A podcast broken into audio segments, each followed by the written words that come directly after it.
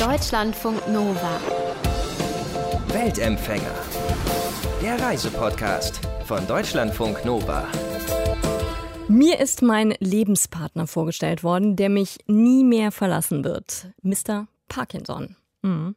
So geht Pamela Spitz Blog los. Pamela hat Parkinson und sie reist um die Welt. Und darüber bloggt sie auf Wanderlust with P. Und das P, das steht eben für Pamela und aber eben auch für Parkinson. Und wenn man da so durchscrollt durch den Blog, dann äh, sieht man Pamela in den Alpen, in Brasilien, äh, sie war in Portugal, in der Westbank äh, oder auf Menorca. Und was das Reisen für sie bedeutet und wie das auch so klappt mit der Krankheit überhaupt, das klären wir alles mit ihr.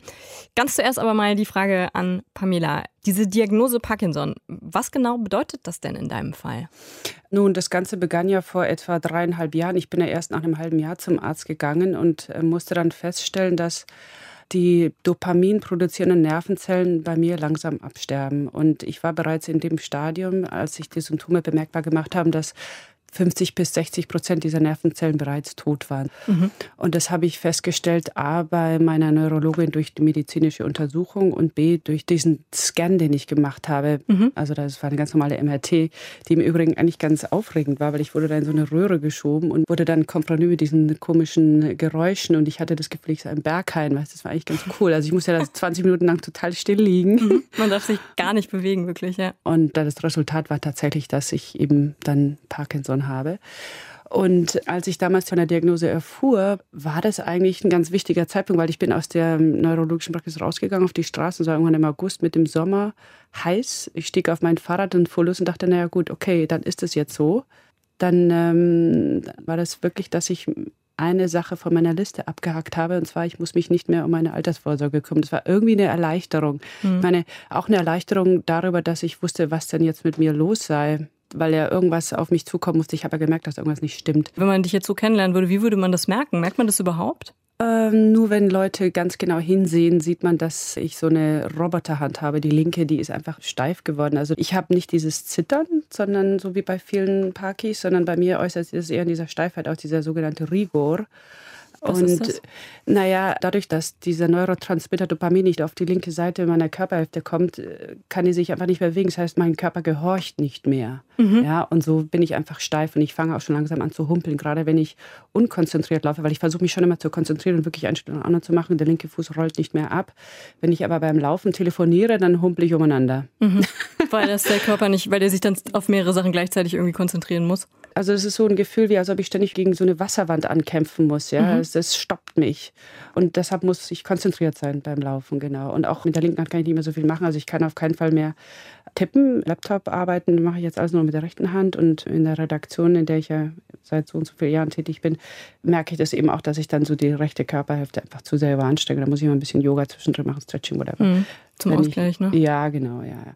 Und früher bin ich sehr, sehr viel gejoggt und äh, ach, durch die ganze Welt bin ich gejoggt. Ey, überall, wo ich war, habe ich meine Turnschuhe mitgehabt und, und äh, einen Sport-BH und dann ging es los. Und das kann ich eben jetzt nicht mehr tun. Aber gut, ich begann ja dann mit dem Surfen, nicht wahr? Ja, ja. Wir, also ich will später auch auf jeden Fall noch mit dir darüber reden. Du machst ja, ja super viel äh, sportliche Sachen.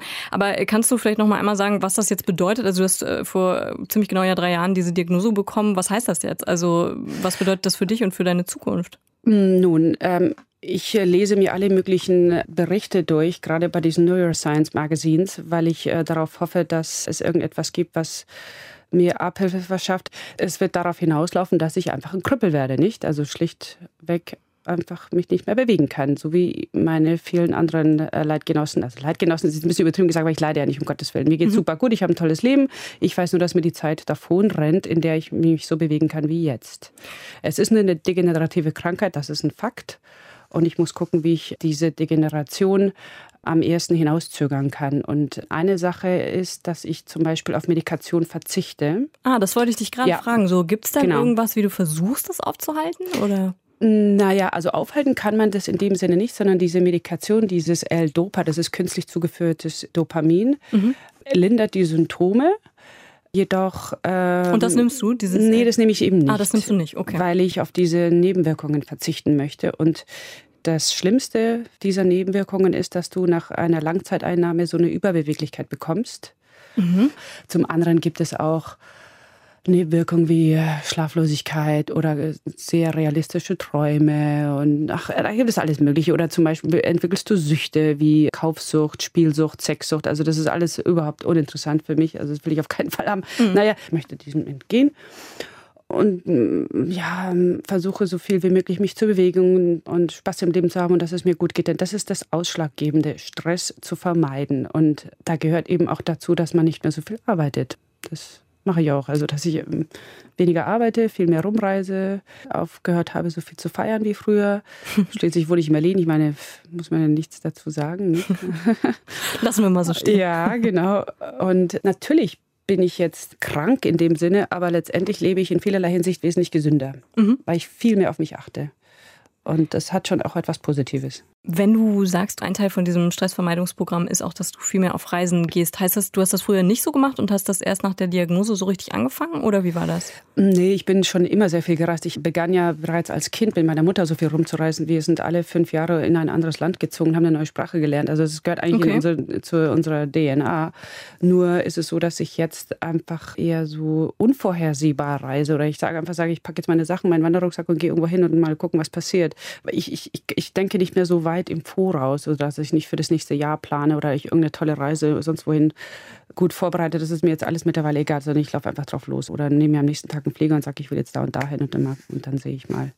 Also das ist eher ein anderes Reisen mittlerweile geworden. Mhm. Ja, das war auch ganz lustig, als wir ursprünglich das Interview ausmachen wollten, hast du ja auch gesagt, oh, ich, ich weiß gar nicht, ob ich da da bin, weil es kann ja. sein, dass es mir schlecht geht und dann muss ich einfach schnell weg. Also machst genau. du das öfter, dass du dann einfach ja. sagst, jetzt reicht's, ich muss ganz schnell weg? Aufgrund der Tatsache, dass ich mich sehr, sehr viel bewegen muss und ich dann doch einige Wochen am Stück, so zwei, drei Wochen am Stück in Berlin bin und ich viel auch in der Redaktion sitze, merke ich, dass es mir dann schlecht geht und ich dann daraufhin einfach sage, so jetzt äh, hau ich ab, jetzt muss ich unbedingt weg und ich muss ans Meer, ich muss schwimmen, surfen oder irgendwas tun.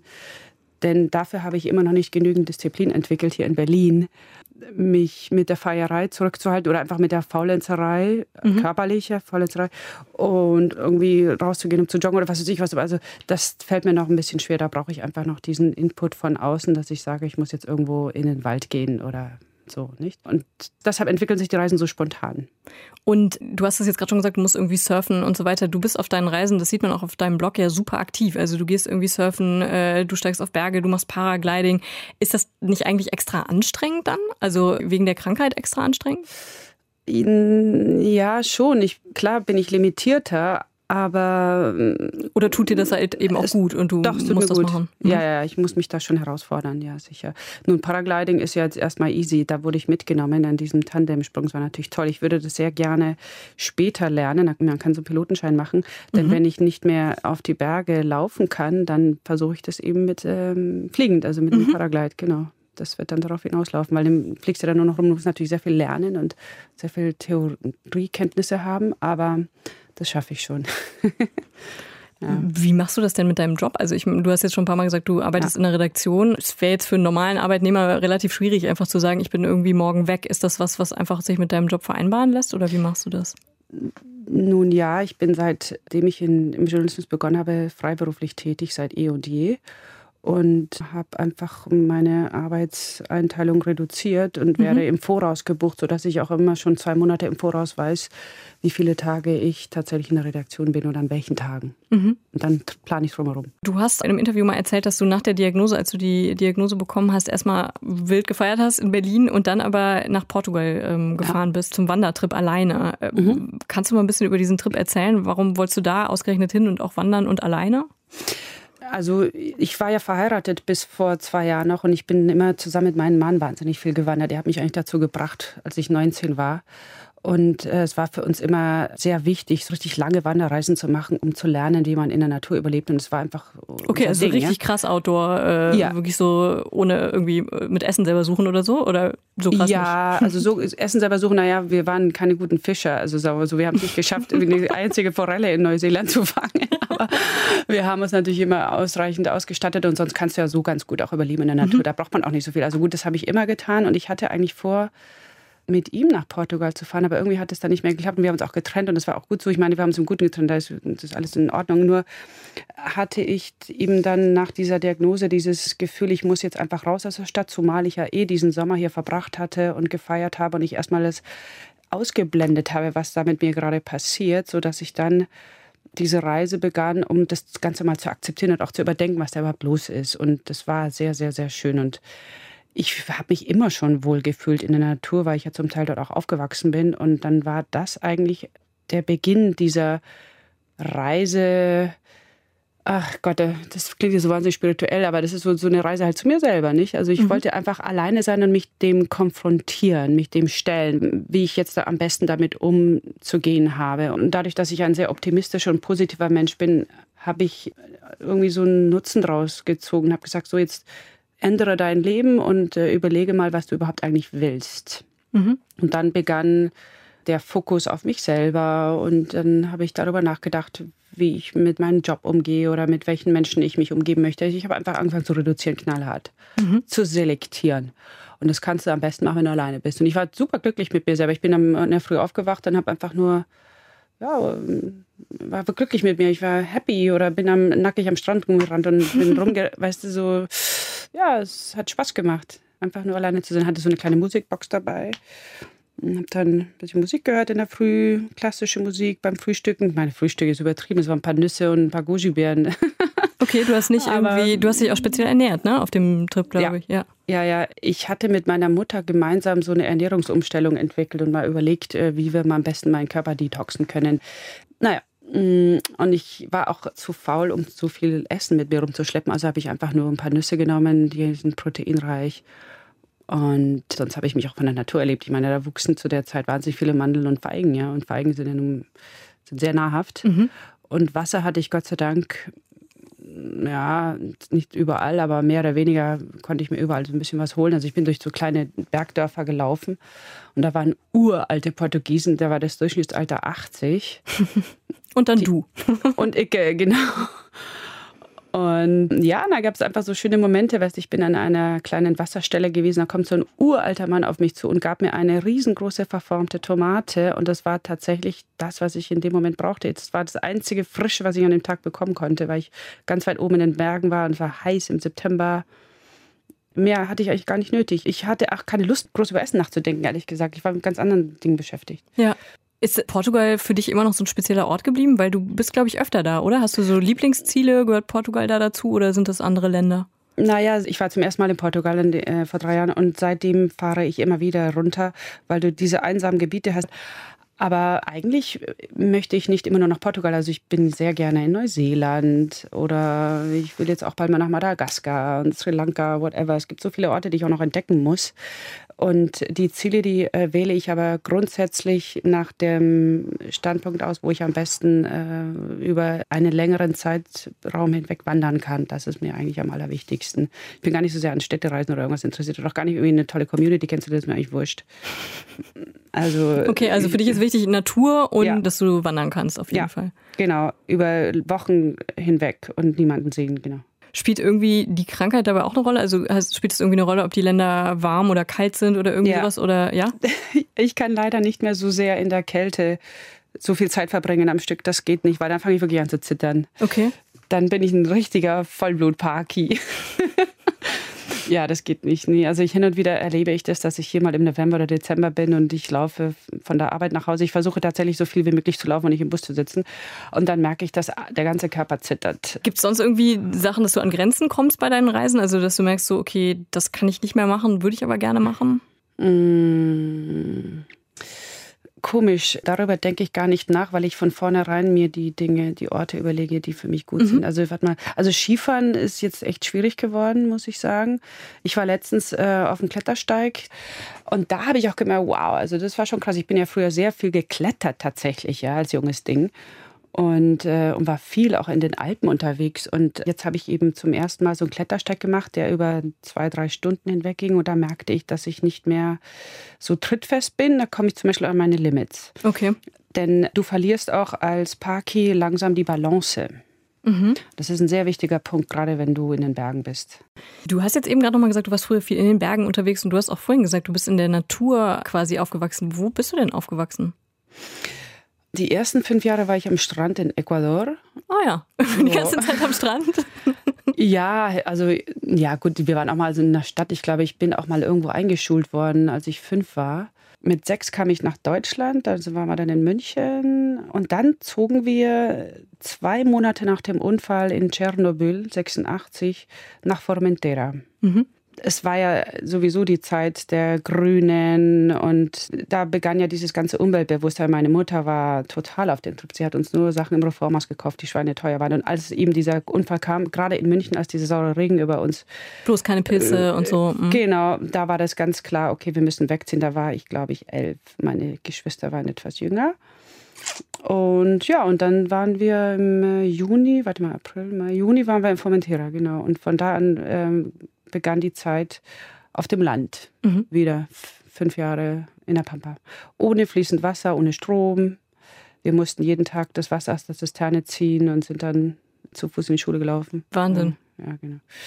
Aber das ja. ist Formentera, sagst du, ist eigentlich immer noch so ein bisschen für dich auch wie eine Art Heimat oder wie so ein Zuhause? War es lange jetzt nicht mehr, aber das ist einfach nur mal der Zeitgeist. Die Insel hat sich als eine florierende Touristeninsel entwickelt und da habe ich eigentlich nichts mehr verloren. Es ist jetzt immer noch schön, aber es ist einfach nichts mehr für mich. Mhm. Wir sind nun mal alle Vielreiser geworden, alles ist globalisiert und es ist klar, dass alle anderen eben auch vom Terra kennen wollen. Das ist ja auch deren Recht, ja, ist ja auch okay so. Aber früher waren wir da irgendwie ein paar Hanseln und es war eine sehr interessante Zeit, gerade in den 80ern. Es war tatsächlich immer noch diese Post-Franco-Zeit, in der alles möglich war und sehr liberal und frei war. Du musst dir vorstellen, das ist so ein bisschen gewesen wie nach dem Fall der Mauer eben in Berlin. Ne? Mhm. So könnte man das vergleichen. Und dann äh, kamen die Italiener und haben die Insel überrannt. Gut, also das war die, eben diese Zeit auf dem Land, fünf Jahre. Dann kamen wir zurück ich zog dann mal für ein paar Jahre nach Madrid, aber letztendlich hat es mich immer wieder zurück in die Natur gezogen. Nicht so sehr nur, weil ich da aufwuchs und ich mich da am besten auskannte, sondern weil ich einfach weiß, dass ich mich da am aller, fühle. Es ist nun mal einfach so. Ich möchte einfach in der Natur rumlaufen, barfuß und autark sein. Wohl wissen, dass ich nichts und niemanden brauche, das macht mich ja eigentlich am allerglücklichsten. Ja, und ich habe auch vor nichts Angst. Also nur, okay, es gibt gewisse Orte, die ich jetzt vermeide, wie Australien, weil ich einfach die Flora und Fauna nicht kenne. Und da bin ich ein totaler Fremdkörper. Ich möchte schon dahin gehen, wo ich mich auch wohlen kann, wo ich mich verteidigen kann. Also ich, letztendlich ist ja der Mensch da immer noch der Schlimmste in der Natur. Aber ich wüsste nicht, was ich jetzt mit den Bären anstellen soll. Ja? Mhm. Oder mit äh, super wichtigen, giftigen Schlangen, die dich töten innerhalb von ein paar Sekunden. Also Schwierig. Da müsste ich mich erstmal ein bisschen dran gewöhnen. Ja, ich hatte mal ein Erlebnis, als ich in Rio war, weil ich sehr viel in Rio verbringe, da meine Schwester dort mit ihren Zwillingen wohnt. Ich hatte einen Tag gewählt, an dem es regnete, um irgendwie so einen Berg hochzulaufen, der direkt an den Favelas grenzt. Und das ist natürlich klar, dass ich jetzt nicht irgendwie einen normalen, helllichten Tag da einfach hochlatsche, weil ich einfach das Risiko eingehe, dass ich überfallen werde. Ja? Mhm.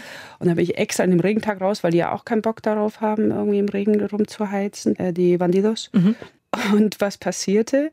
Wenn der Regen kommt, dann werden die kleinen Höhlen überflutet und dann plötzlich kommen die ganzen giftigen Schlangen zum Vorschein. Und dann bin ich auf einem Weg gewesen, so ein schmaler Grat, links ging es runter, rechts war die Felswand und ich kam nicht über diese Barriere drüber, diese kleine Korallenschlange, die mich in Schach hielt. Und dann musste ich irgendwie eine halbe Stunde warten, bis die sich verzogen hat. Denn es wäre ein Blödsinn gewesen, über diese drüber zu steigen. Das hätte mich definitiv gebissen und dann bin ich innerhalb von ein paar Minuten tot. Okay. Und das wäre echt und das wusstest du, du hast die irgendwie ich erkannt das. So? Mhm. Ja, ja, ja. Es gibt die ungiftige und die giftige Korallenschlange und das war definitiv die giftige. Da kennst du an dem Kopf. Ich könnte dir noch stundenlang zuhören. Ich könnte noch so viele Fragen stellen. Die ähm, Zeit ist rum. Ja, ich muss dich aber auf jeden Fall noch fragen, wie geht's denn jetzt für dich weiter? Also, was sind deine nächsten Pläne, was Reisen anbetrifft? Wo willst du hin? Was willst du machen? Im September möchte ich gerne nach Ligurien äh, wandern und auch mal diesen einen Spot ausprobieren in der Nähe von Genua. Da kann man nämlich surfen. Und ich bin noch nie im Mittelmeer gesurft und das möchte ich ausprobieren, weil ich ein paar Freunde habe, die dort leben und die haben mich eingeladen, da hinzukommen. Mhm. Dann geht es den ganzen Oktober nach Portugal, habe ich ein Haus gemietet, weil ich mich ein bisschen zurückziehen muss und ein bisschen was arbeiten muss. Ich muss ein Buch schreiben und das kann ich auf keinen Fall in Berlin machen, da muss ich irgendwo in der Pampa sein. Dann geht es im Dezember wieder nach Rio und ach, was weiß ich, mal sehen, was im nächsten Jahr passiert. Also letztendlich möchte ich auch wieder mal nach Indien fahren, um eine Ayurveda-Kur zu machen. Und dann werden sich sicherlich noch einige kleine Reisen zwischendrin ergeben, ja. Mhm. Also was die Zukunft angeht, kann ich letztendlich nichts darüber sagen, weil ich nicht weiß, was auf mich zukommen wird. Ich merke eben nur, dass ich mich meiner Situation anpassen muss und immer unbeweglicher werde. Das ist nun mal eine Tatsache und dann muss ich mich darauf einstellen und äh, kreativ sein. Pamela Spitz, wenn ihr mehr von ihren Reisen lesen oder auch angucken wollt, dann guckt doch einfach mal auf ihren Blog Wanderlust with P. Deutschlandfunk Nova. Weltempfänger.